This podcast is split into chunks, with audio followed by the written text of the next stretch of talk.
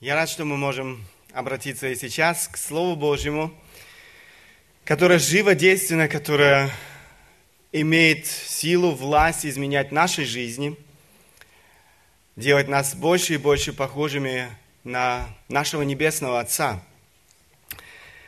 Сегодня мы продолжим с вами серию наших проповедей по первому посланию Петра – Одна из э, важных тем этого послания, на которой мы с вами э, довольно-таки детально остановились, это жизнь в страхе Божьем. Жизнь в страхе Божьем, как вы видите, это уже пятая проповедь э, только по этой одной теме. Мы с вами довольно-таки, как я уже сказал, подробно, детально разбирали эту важную, очень актуальную тему для жизни каждого человека – мы с вами говорили о страхе Божьем, или э, лучше сказать, о определении страха Божьего. Что это значит? Ведь э, это выражение очень часто мы, может быть, сами используем в нашей речи, читаем об этом в Слове Божьем. Что это значит? Затем мы говорили о том, что э, страх Божий – это ключевое требование, одно из ключевых требований Бога по отношению к каждому из нас, по отношению к каждому человеку. И в последних проповедях мы очень э, подробно остановились с вами на тех многочисленных благословениях, которые страх Божий приносит в нашу жизнь. Страх Божий и его обильные благословения.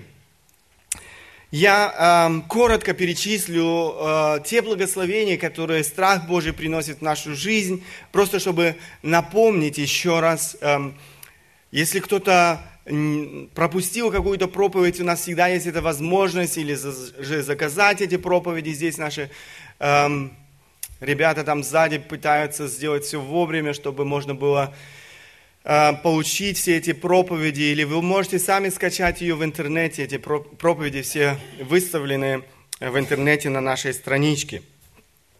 Посмотрите некоторые благословения, вспомним еще раз некоторые благословения. Страх Господень – залог вечного спасения. Страх Господень – залог, э, страх Господень – руководство для истинного поклонения. Страх Господень хранит нас от греха. Страх Господень – начало мудрости. Далее, э, страх Господень открывает путь познанию воли Бога. Страх Господень открывает двери неба. Бог слышит наши молитвы. Это становится возможным благодаря тому, что страх э, Господень живет в нас, изменяет нашу жизнь. Страх Господень приносит в нашу жизнь обильные благословения. Страх Господень делает наши семьи сильными. Страх Господень хранит нас от недовольства. Страх Господень хранит нас от зла. Страх Господень прибавляет лет жизни. Страх Господень приносит уверенность в жизни. Страх Господень делает нашу жизнь счастливой.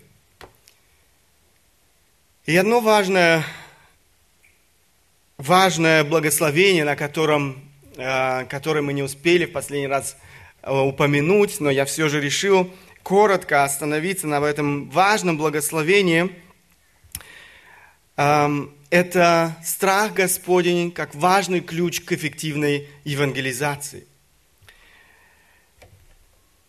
Как вы видите, это действительно огромное богатство. И я решил все же э, немного времени, пару минут уделить э, этому последнему благословению, потому что считаю это важным что э, мы, как церковь, становимся благословением для многих людей в нашем окружении. Мы призваны к этому.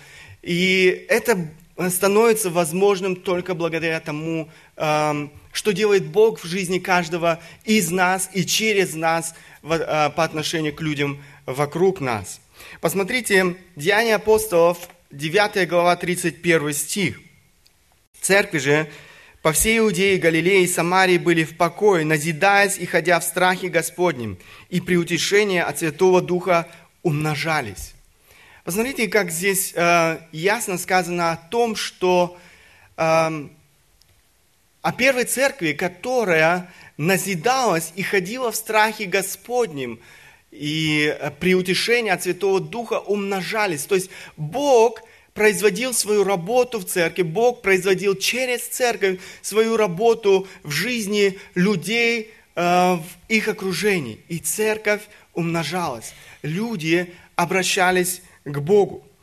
Сегодня много людей спорят о всевозможных методах евангелизации, предлагается сотни разных программ для евангелизации. И, к сожалению, за всеми этими программами и методами очень часто забывается сам Бог. Все упование возлагается на какие-то программы и методы, а не на Бога, который спасает, который вырывает э, людей из этого рабства греха. В стихе, который мы прочитали, мы видим, что является одним из важных ключей э, к эффективной евангелизации. Церковь, которая назидается, церковь, которая ходит э, в страхе Божьем, будет расти. В такой церкви будет действовать Дух Святой. В такой церкви будет действовать благодать, преображая жизни людей. В такой церкви Слово Божье будет определять эм, будет определять жизнь каждого отдельного ее члена. В такой церкви верующие люди будут инструментами Божьей благодати, которых Бог будет использовать э, повсюду для спасения людей. Да, никто из нас не способен спасти другого. Никто из нас не способен изменить жизнь другого человека, мышление другого человека, сердце другого человека. Однако Бог желает использовать нас, именно спасенных, спасенных по благодати в проповеди Евангелия, в наставничестве друг друга. Посмотрите, как об этом взаимодействии Бога и людей говорит апостол Павел в своем послании к Коринфянам. Это первое послание к Коринфянам, 3 глава, 6-7 стихи. «Я насадил, Аполлос поливал, но возрастил Бог. Посему и насаждающий, и поливающий есть ничто, а все Бог возвраща, э, возвращающий. Все производит Бог, сказано здесь. Он дает жизнь, Он взращивает. А мы, те, кто насаждает и поливает, ничто. Вся слава, в конце концов, принадлежит одному Богу. Однако Бог призывает нас насаждать, Бог призывает нас поливать. Он дает нам повеление делать учеников. Идите и делайте учеников. Он желает использовать каждого из нас без исключения как инструмент в своих руках. Это одновременно большая привилегия, но и большая ответственность. Он желает, чтобы мы были этими инструментами, пригодными для употребления в Его руках. Так вот, без страха Божьего мы никогда не сможем быть этими пригодными инструментами в руках Бога. Страх Божий должен наполнять нашу жизнь, наши сердца. Нам необходимо назидаться в страхе Божьем. Нам необходимо ходить в страхе Божьем, как говорит об этом апостол Петр. Это важный ключ к эффективной евангелизации. Тогда мы сможем приобретать новых людей для Бога. Тогда мы сможем созидать новые церкви. Я бы хотел, чтобы каждый из нас испытал свою жизнь. Действительно ли страх Божий характеризует твою жизнь? Действительно ли тот страх Божий, о котором мы так много говорим в последнее время, является э, характеристикой твоей жизни. Вы не сможете влиять на людей вокруг вас. Вы не сможете быть благословением для людей вокруг вас. Вы не сможете указывать людям на Бога, на Христа, если страх Божий не будет пребывать в вашем сердце, если люди не будут видеть того, что вы ходите в страхе Божьем. Вы станете преткновением для людей. Вы станете тем камнем преткновения, эм, о который люди будут спотыкаться. Бог хочет, чтобы страх Божий наполнял наши сердца. Тогда мы сможем тогда мы сможем действительно приобретать новых людей для Бога. Тогда мы можем, сможем стать благословением для нашего окружения. Продолжая наши размышления над этой обширной и важной темой «Жизнь в страхе Божьем», мы посмотрим с вами, каким образом э, мы можем возрастать в страхе Божьем. Я думаю, это очень важно. Мы так много говорили с вами о страхе Божьем, как это важно для жизни каждого из нас. И я думаю, это важно посмотреть, как мы можем шаг за шагом, день за днем возрастать в страхе Божьем – чтобы этот страх Божий умножался в нашей жизни. Итак, страх Божий и наше возрастание в нем.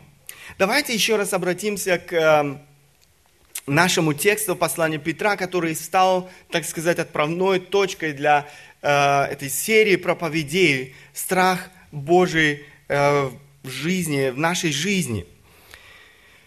Это 1 Петра 1 глава, 17-21 стихи. «Если вы называете отцом того, который нелицеприятно судит каждого по делам, то со страхом проводите время странствования вашего, зная, что нетленным серебром или золотом искуплены вы от суетной жизни, преданной вам от отцов, но драгоценной кровью Христа, как непорочного и чистого анца, предназначенного еще прежде создания мира, но явившегося в последние времена для вас, уверовавших через Него в Бога, который воскресил Его из мертвых и дал Ему славу, чтобы вы имели веру и упование на Бога. Посмотрите, что делает апостол Петр, призывая своих читателей проводить время своего странствования в страхе Божьем. Обратите внимание, каким образом он побуждает их к этому, э, к тому, чтобы они проводили время э, своего странствования на этой земле в страхе Божьем. 17 стих я э, еще раз прочитаю.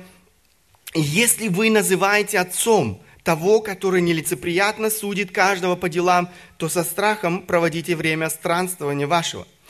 Первое, что бросается нам в глаза в этом тексте, это то, что Петр напоминает верующим о том, что они имеют близкие родственные отношения с Богом.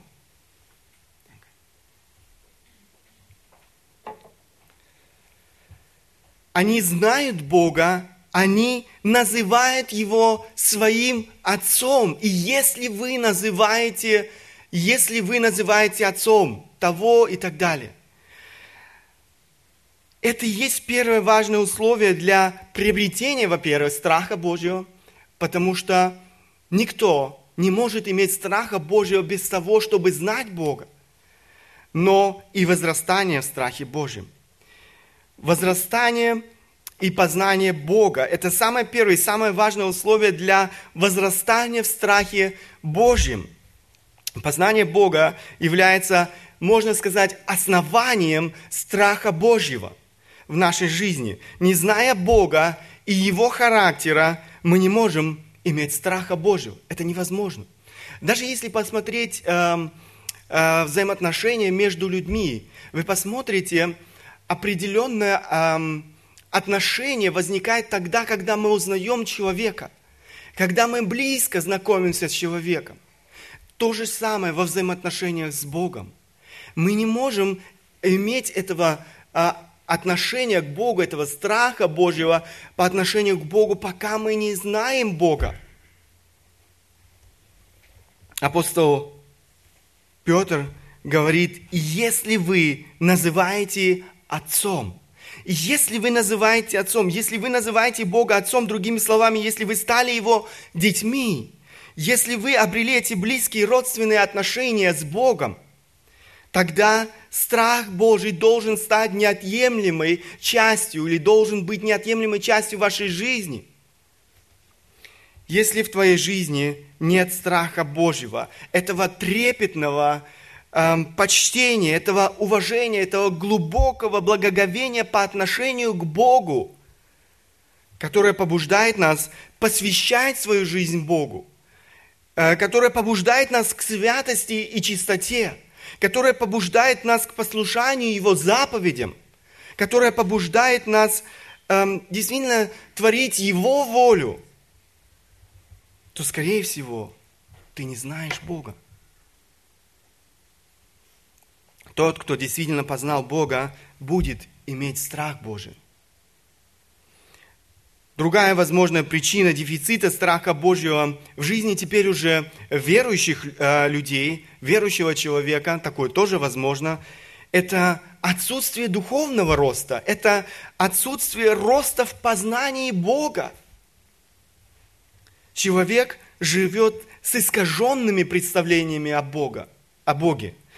Его представление о Боге никак не соответствует учению Священного Писания – Однажды Мартин Лютер писал гуманист, э, гуманисту Эразму Роттердамскому, «Твой Бог слишком напоминает человека».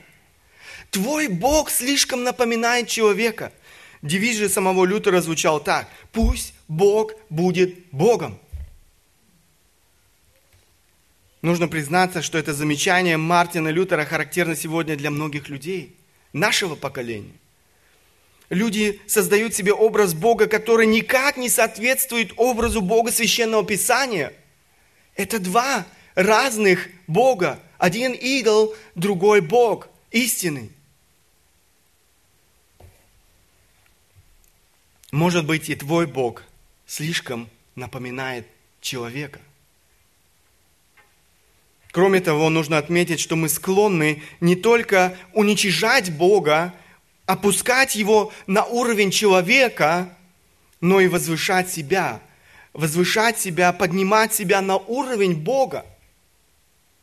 Опять же, без правильного библейского представления о Боге мы никогда не сможем иметь здоровое представление о самом себе. Это невозможно.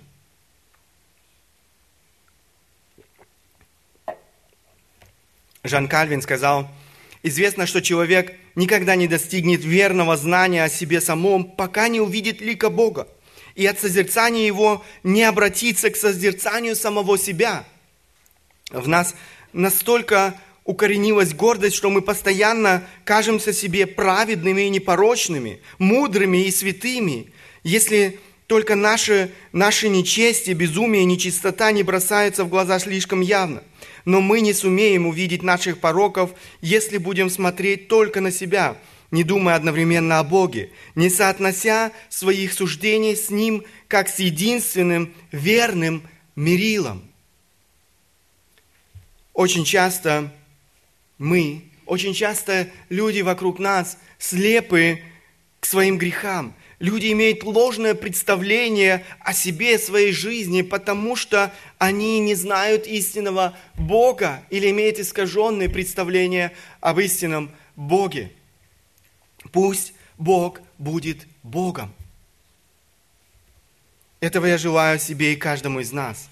Тогда мы будем возрастать в страхе Божьем. Тогда мы будем испытывать это трепетное э, почтение трепетное, глубокое уважение, глубокое благоговение по отношению к Богу. Нам необходимо возрастать в познании Бога. Нам необходимо познавать Бога таким, каким Он открывается нам в Священном Писании, в Его Слове. Именно поэтому нам необходимо глубоко, глубоко изучать Священное Писание – Возможно, вы задаете вопросом, каким образом мы можем, э, мы можем действительно познавать Бога. Бог дал нам все необходимое. Мы имеем это откровение Бога о Нем. Слово Божье, Писание – это то, что Бог оставил для каждого из нас, для того, чтобы мы познавали Его таким, какой Он есть. Иначе мы не сможем познавать Бога. Иначе мы не сможем иметь правильные представления о Боге. Иначе мы будем жить с искаженными представлениями о Боге. Поэтому нам необходимо глубоко изучать Священное Писание.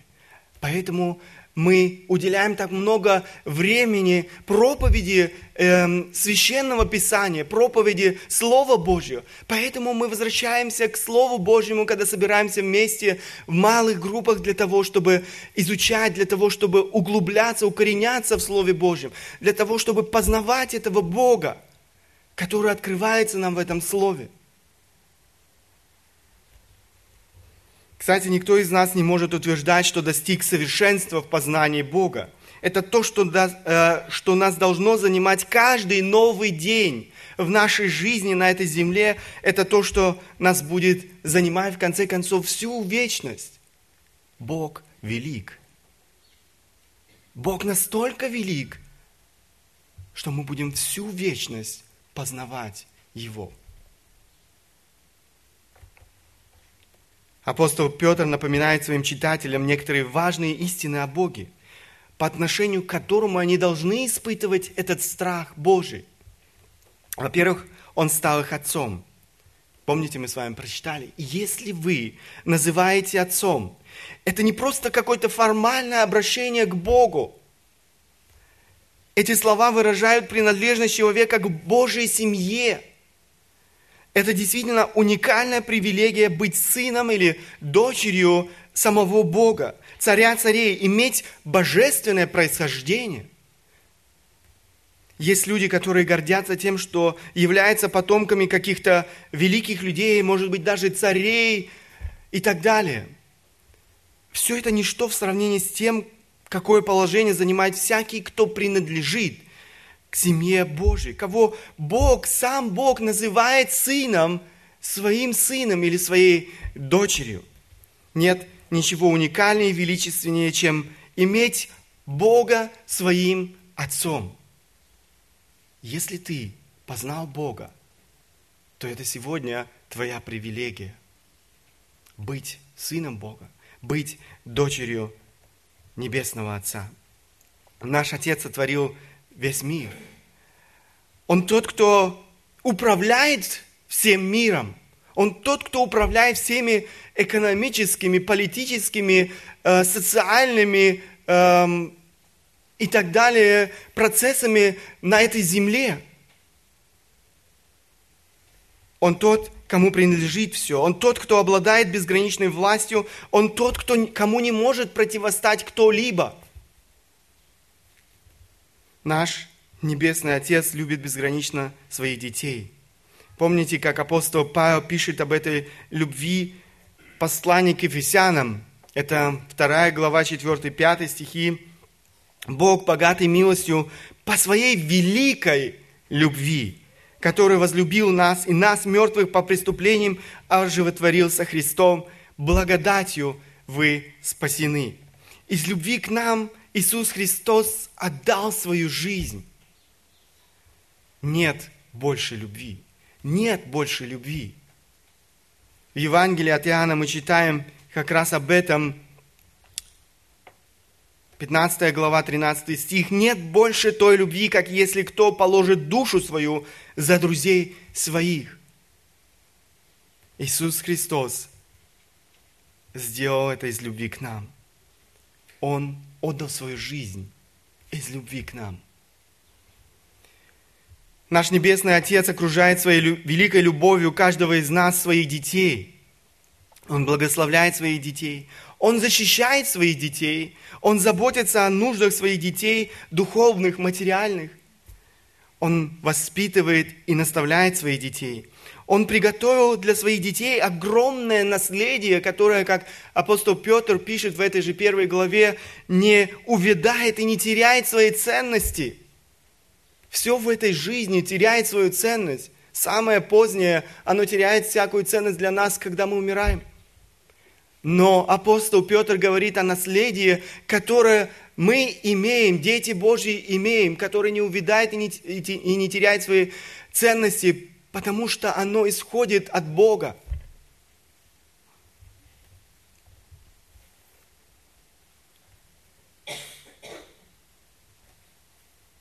Однако любить – это не значит потакать всем желаниям. Очень часто сегодня в современном мире именно так понимают слово «любовь».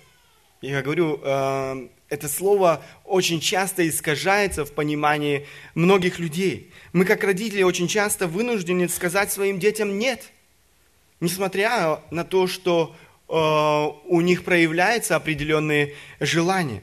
Не всегда они этого понимают, когда мы говорим нашим детям «нет». Иногда даже можно услышать «ты меня совсем не любишь, потому что ты не делаешь то, что я, э, то, что я, то, о чем я тебя прошу.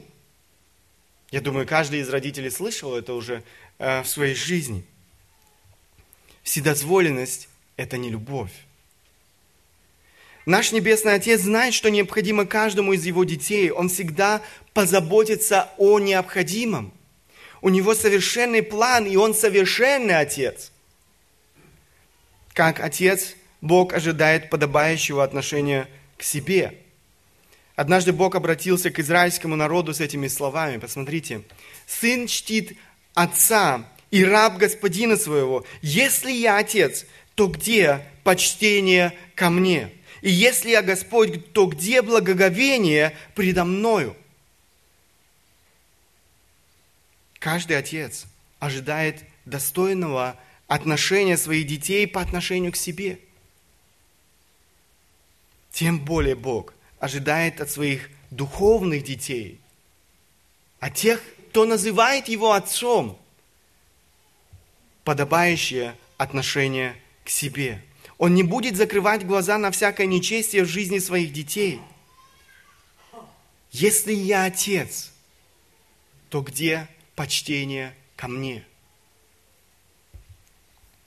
В продолжении Петр говорит, он нелицеприятно судит нас по делам. Вечности верующих людей тоже ожидает суд. Мы очень часто забываем об этом. Это не тот суд, перед которым предстанут все неверующие люди. В Библии упоминаются разные суды. Речь идет о судилище Христовом, суде Христовом, на котором каждому из нас, э, тех, кто называет себя верующими, придется дать отсчет Господу за свои дела, совершенные нами во время нашего а, короткого пребывания на этой земле. Апостол Павел пишет об этом суде, например, в послании Коринфянам. Посмотрите, второе послание Коринфянам, 5 глава, 9-10 стихи. «И потому ревностно стараемся водворяться, водворяясь ли, выходя ли, быть Ему угодными, ибо всем нам должно явиться пред судилище Христова, чтобы каждому получить соответственно тому, что он делал, живя в теле доброе или худое. Однако речь идет не только о будущем. Бог во все времена выступал эм, в роли судьи. Мы видим это как в Ветхом Завете, так и в Новом Завете – Святость Бога не может терпеть несправедливости, святость Бога не может терпеть нечестия, не может терпеть греха. Бог оставил нам немало примеров Его нелицепри... нелицеприятного суда. Я хотел бы привести всего лишь некоторые эм, примеры с Ветхого, затем Нового Завета. Например, он поразил смертью сыновей священника Аарона, Навада и Авиуда за то, что те принесли чуждый огонь огонь, который был неугоден Богу. В книге чисел мы читаем историю Корея, Дафана и Авирона, которые восстали против Моисея. Э, земля разверзлась и поглотила их самих их дома. Бог умертвил Озу за то, что тот осмелился протянуть руку и прикоснуться к ковчегу завета. Мы читаем о Божьем суде над царем Озии. Он был поражен проказою за то, что он, возгордившись, вошел в храм, чтобы воскурить фимиам. Бог умертвил 40 подростков, которые дерзко насмехались над его подро... а, пророком. В Новом Завете мы находим целый ряд а, примеров Божьего суда. Бог умертвил Ананию и Сафиру за их лицемерие. Об этом мы читаем в пятой главе Деяния апостолов – мы читаем о том, что в церкви в Коринфе немало умирало и болело людей по одной только причине, что они осквернили вечерю Господню. Все тот же апостол Петр пишет в 4 главе этого же послания, первого послания, о котором мы с вами говорим. Это 17 стих. ибо время начаться суду с Дома Божья. Если же прежде с нас начнется, то какой конец? Не покоряющимся Евангелию Божию. Божья любовь проявляется в том, что Он воспитывает нас. Нас, своих детей, Он воспитывает нас как любящий отец своих детей. Посмотрите, евреям, послание к евреям, мы как раз читаем об этом. «Ибо Господь, это 12 глава 6 по 11 стихи, «Ибо Господь, кого любит, того наказывает». Посмотрите, это эм, вот эту параллель здесь. Кого любит, того наказывает. Бьет же всякого сына, которого принимает. Если вы терпите наказание, то Бог поступает с вами как с сынами. Точно так же, как любящий отец не может игнорировать, когда его ребенок э, непослушен, то же самое производит или делает Бог в нашей жизни. Он не может, он не может игнорировать, когда мы проявляем непослушание. Но Он, как любящий Отец, пытается помочь нам, наставить нас, вернуть нас на путь истины.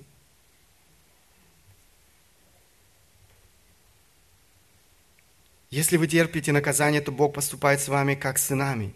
Ибо если какой сын, которого бы не наказывал отец, если же остаетесь без наказания, которое всем общее, то вы незаконные дети, а не сыны. Если человек пребывает или э, э, пребывает в грехе, не оставляет грех и остается без наказания, то, скорее всего, этот человек совершенно не знает Бога. Иначе Бог бы производил свою работу, иначе Бог бы воспитывал, иначе Бог бы не оставил свое дитё или своего сына э, в таком положении. Далее 9 стих. «Притом, если мы, будучи наказываем плотскими родителями нашими, боялись их, то не гораздо ли более должны покориться Отцу Духов, чтобы жить? Те наказывали нас по своему произволу для немногих дней, а сей для пользы, чтобы нам иметь участие в святости Его». Мы видим цель. Почему Бог производит все это в нашей жизни? Почему Бог иногда вынужден наказывать нас в нашей жизни? Для того, чтобы, чтобы нам иметь участие в святости Его – Всякое наказание в настоящее время кажется не радостью, а печалью, но после наученным через него доставляет мирный плод праведности. Мы никогда не сможем возрастать в страхе Божьем, если мы не будем возрастать в познании нашего Бога. Нам необходимо познавать Бога, нам необходимо познавать Его характер, нам необходимо познавать Его отцовскую любовь и милосердие, Его доброту и благость, Его величие и силу. Его святость и чистоту, Его мудрость и совершенство, Его безграничность и непревзойденность, Его справедливость и праведность. Мы должны больше и больше открывать для себя этого великого Бога, который открывается нам на страницах Священного Писания. Итак, мы с вами говорили о первом важном условии для возрастания в страхе Божьем – познание Бога и возрастание в Нем. Далее, что еще напоминает Петр своим читателям? Какой важной истине он еще э, достаточно много внимания уделяет в этом отрывке? Какая важная истина должна была побуждать верующих со страхом проводить время своего странствования? Я думаю, что этого нельзя здесь не заметить. Апостол Петр призывает верующих со страхом проводить время своего странствования, эм, призывая их со, со страхом проводить это время странствования, напоминает им о цене их искупления. Размышления о цене искупления. Это еще одно важное условие, которое поможет нам возрастать в страхе Божьем. Бог хочет, чтобы мы не забывали, что стоило Ему наше спасение. Посмотрите, я прочту эм, э, весь этот отрывок еще раз, потому что трудно сейчас отделить, э, потому что это так все взаимосвязано. Если вы называете отцом того, который нелицеприятно судит каждого по делам, то со страхом проводите время странствования вашего, зная, что нетленным серебром или золотом искуплены вы от суетной жизни, преданной вам от отцов, но драгоценную кровью Христа, как непорочного чистого ангца, предназначенного еще прежде создания мира, но явившегося в последние времена для вас, уверовавших через Него в Бога, который воскресил Его из мертвых и дал Ему славу, чтобы вы имели веру и упование на Бога. Я бы хотел выделить некоторые важные аспекты, на которые обращает наше внимание апостол Петр, говоря о цене нашего искупления. Первое. Искупление стало возможным благодаря жертве Христа. 18 и 19 стихи, посмотрите, зная, что нетленным серебром или золотом искуплены вы от суетной жизни, преданной вам от отцов, но драгоценную кровью Христа, как непорочного и чистого ангца. Мы были искуплены. Искуплены, как апостол Петр здесь говорит, от суетной жизни, преданной нам от отцов. То есть мы были освобождены от этого бессмысленного, а, пустого, никчемного образа жизни, образа жизни, ведущего в конце концов к разрушению, к вечному наказанию – образа жизни, запачканного грехом, нечестием, похотью. Это наследство, которое получают все рожденные на этой земле от своих отцов, от своих предков. Какая цена? Какая цена была уплачена для того, чтобы выкупить нас? Наша свобода была обретена ценой смерти Иисуса Христа – об этом говорит апостол Петр. Заметьте, ни серебро, ни золото не могли стать ценой нашего искупления. Эти драгоценные металлы во все времена э, им, э, так ценятся в этом мире. Но апостол Петр говорит, ни золото, ни серебро, ничто не могло стать ценой нашего искупления. Все это тленно и бесполезно для искупления человека из рабства греха наше искупление было оплачено ценой драгоценной крови Христа, ценой смерти непорочного и чистого ангца. А, автор послания к евреям пишет, эм, но, это 9 глава, 11-15 стихи, «Но Христос, первосвященник будущих благ, придя с большей и совершеннейшую скинию, нерукотворную, то есть не такового устроения и не с кровью козлов и тельцов, но со своею кровью однажды вошел во святилище и приобрел вечное искупление. Ибо если кровь тельцов и козлов и пепел телицы через окропление освещает оскверненных, дабы чисто было тело, то кольми паче – Кровь Христа, который Духом Святым принес себя непорочного Богу, очистит совесть нашу от мертвых дел для служения Богу живому и истинному. И потому Он есть ходатай Нового Завета, дабы вследствие смерти Его, бывшей для искупления от преступлений, сделанных в Первом Завете, призванные к вечному наследию, получили обетованное. Мы читаем здесь о том, что Христос совершил для нас – пленных, э, обреченных на смерть, пленников греха. Он своей кровью однажды вошел во святилище и приобрел вечное искупление. Томас Уатсон в своей книге «Небеса, взятые штурмом» пишет, «Велика была работа Бога при акте творения, но еще важнее было дело искупления. Наше искупление стоило Богу дороже нашего сотворения. В первом случае для этого необходимо было всего лишь сказать слово. Во втором случае это стоило пролития крови Его единородного Сына. Творение было делом Божьих перстов, искупление делом Его рук. При сотворении Бог дал нам самих себя, при искуплении Он отдал нам самого себя.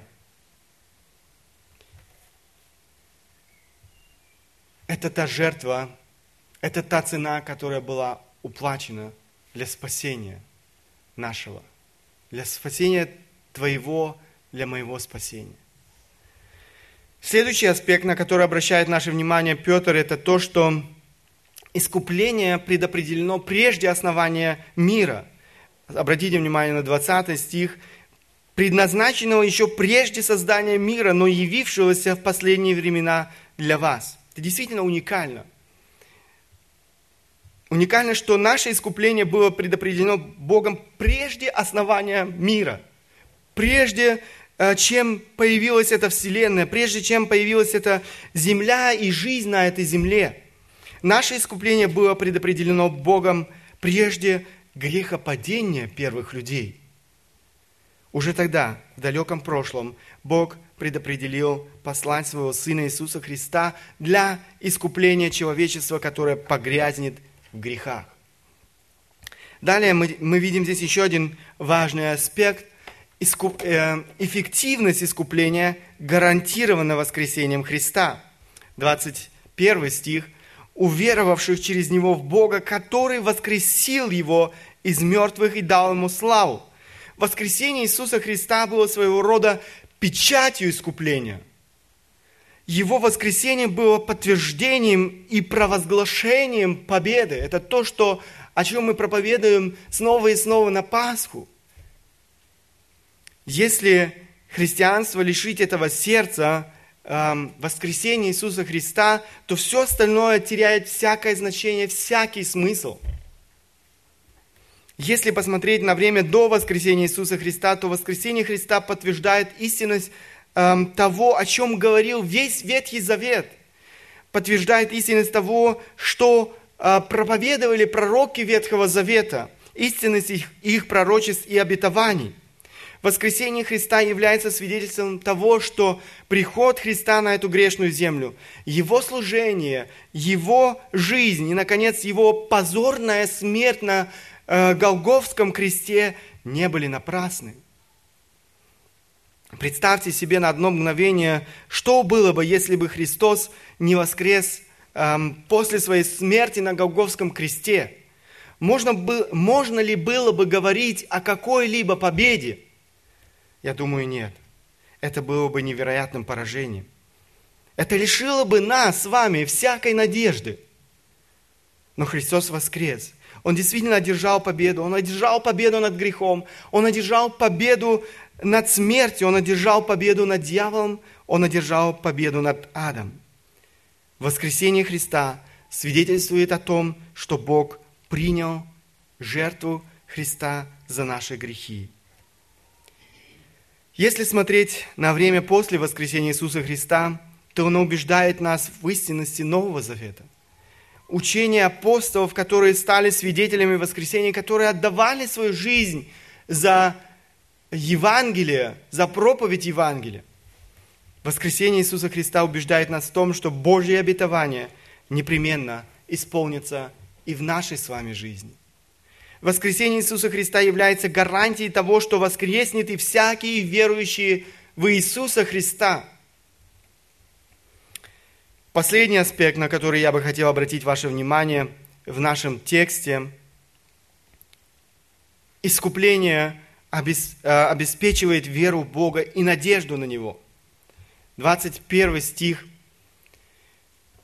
«Уверовавших через Него в Бога, который воскресил Его из мертвых и дал Ему славу, чтобы вы имели веру и упование на Бога». Смерть Иисуса Христа на кресте и Его воскресение является сердцем Евангелия, сердцем благой вести. Вера в это Евангелие ведет к спасению человека. Посмотрите, как об этом говорит апостол Павел в первом послании к Коринфянам, 15 эм, глава с 1 по 4 стихи. «Напоминаю вам, братья, Евангелие, которое я благовествовал вам, которое вы и приняли, в котором и утвердились, которым и спасаетесь, если а, поданное удерживаете так, как я благовествовал вам, если только нечетно уверовали. Ибо я первоначально э, преподал вам, что и сам принял, что есть, а, то есть, что Христос умер за грехи наши по Писанию, и что Он погребен был, и что воскрес в третий день по Писанию. Это Евангелие. А, апостол Павел коротко говорит здесь о сути, сущности сердца Евангелия. Нет другого пути для спасения человека, как веры в Евангелие. Нет истинной веры в Бога без признания смерти Христа на Голгофском кресте, без признания Его воскресения из мертвых. Нет истинной веры в Бога без признания господства и владычества Иисуса Христа, Сына Божьего, в нашей жизни. Вера в Евангелие – единственный путь спасения человека. Иисус Христос искупил грешников, заплатив на кресте своей жизнью. Однако это не значит, что таким образом все люди спасены. Для того, чтобы искупление стало действенным для каждого отдельного человека, грешник должен обратиться к Богу. Грешник должен обратиться к Богу с верою. Ему необходимо покаяться в своих грехах. И это то, к чему призывает нас Слово Божье снова и снова. Покайтесь. Покайтесь и веруйте в Евангелие. Возможно, среди нас сидят сегодня те, которые еще не обрели этой веры, не обрели этого прощения, спасения, которое предлагает Иисус Христос. Сегодня это спасение доступно каждому. Бог предлагает это спасение тебе. Бог желает, чтобы ты покаялся и принял Иисуса Христа верою. Тогда ты обретешь это спасение. Тогда ты обретешь это прощение грехов, о котором говорит Слово Божье. Иисус Христос сделал все необходимое для того, чтобы ты обрел спасение. Он отдал свою жизнь. Он пролил эту драгоценную кровь за наши грехи, за твои грехи. Сегодня ты можешь принять это верою и обрести спасение. Итак, мы говорили с вами о том, как мы можем возрастать в страхе Божьем. Мы назвали два важных условия для возрастания в страхе Божьем. Первое – возрастание в познании Бога. И второе – размышление о цене искупления. Я бы хотел ободрить каждого из нас. Действительно, делать все необходимое в своей жизни для того, чтобы возрастать в этом страхе Божьем, вот в этом иметь это правильное а, отношение к Богу, которое Он ожидает от нас как Отец, как наш Господь. Для этого необходимо познавать самого Бога, возрастать снова и снова в этом процессе познания Бога. Для этого необходимо размышлять о цене искупления. Мы так часто забываем об этом. Что стоило наше спасение Богу? Бог оставил специально эту заповедь, вечерю Господню. Мы снова и снова, каждое. Э, каждое первое воскресенье э, месяца мы вспоминаем а, или э, празднуем вместе с вами эту вечерю, вспоминая о страданиях Иисуса Христа. Бог сделал это не напрасно. Мы действительно склонны к тому, чтобы забывать, привыкать к хорошему – но Бог хочет, чтобы мы ценили. Бог хочет, чтобы мы э, возрастали в этом. Тогда, тогда мы сможем иметь это правильное отношение к Богу, этот страх Божий, который так необходим для жизни каждого из нас. Тогда мы сможем быть благословением для многих людей вокруг нас – я желаю этого себе, я желаю это каждого, каждому из нас, нам как церкви, чтобы мы могли действительно назидаться в страхе, ходить в страхе Божьем и быть благословением для нашего окружения, для этого мира, для этой страны, для этого города. Да благословит нас Бог в этом. Аминь. Великий Бог, Творец неба и земли, я благодарен Тебе за то, что в этот день, в это утро мы можем приходить к Тебе, нашему Богу, нашему Творцу, нашему Спасителю. Господь, мы должны признаться, что очень часто в нашей жизни действительно мало страха Божьего. Господи, я очень прошу Тебя о том, чтобы Ты помог нам возрастать в страхе Божьем. Я прошу Тебя за каждого из нас, помоги нам действительно познавать Тебя как Бога, который открывается нам на страницах Священного Писания. Я очень прошу Тебя, Господь, помоги нам действительно снова и снова обращаться к этому Слову, глубоко изучать это Слово для того, чтобы, эм, для того, чтобы больше и больше познавать Тебя. Я прошу Тебя, Господь, помоги нам размышлять и дальше о цене нашего искупления, что стоило Тебе наше спасение. Помоги нам этого не забывать, но снова и снова мыслями возвращаться к Голговскому кресту. Помоги нам, Господь, действительно жить для славы Твоей. Помоги нам, Господь, жить, радуя Тебя своей жизнью. Господи, я благодарен Тебе за то, что Ты дал нам все необходимое для того, чтобы это стало, для того, чтобы это стало возможным в нашей жизни. Ты дал нам Слово Твое, Твой Дух живет в каждом из нас, который производит свою работу в наших сердцах. И я прошу Тебя, Господь, помоги нам не пренебрегать Его обличениями. Помоги нам, Господь, действительно принимать эти обличения. Помоги, помоги нам раскаиваться э, в своих грехах, там, где Ты открываешь, там, где Ты указываешь нам на наши грехи, для того, чтобы дать Духу Святому место в нашей жизни, для того, чтобы исполняться им и исполняться, Господь, этим страхом Божьим. Я прошу Тебя, Господь, благослови нас, не оставь нас без милости Своей, помоги нам быть благословением для окружающих нас людей, для этой страны, для этого города. Я прошу Тебя, Господь, да прославится Твое имя в нашей жизни. Во имя Сына Твоего Иисуса Христа. Аминь.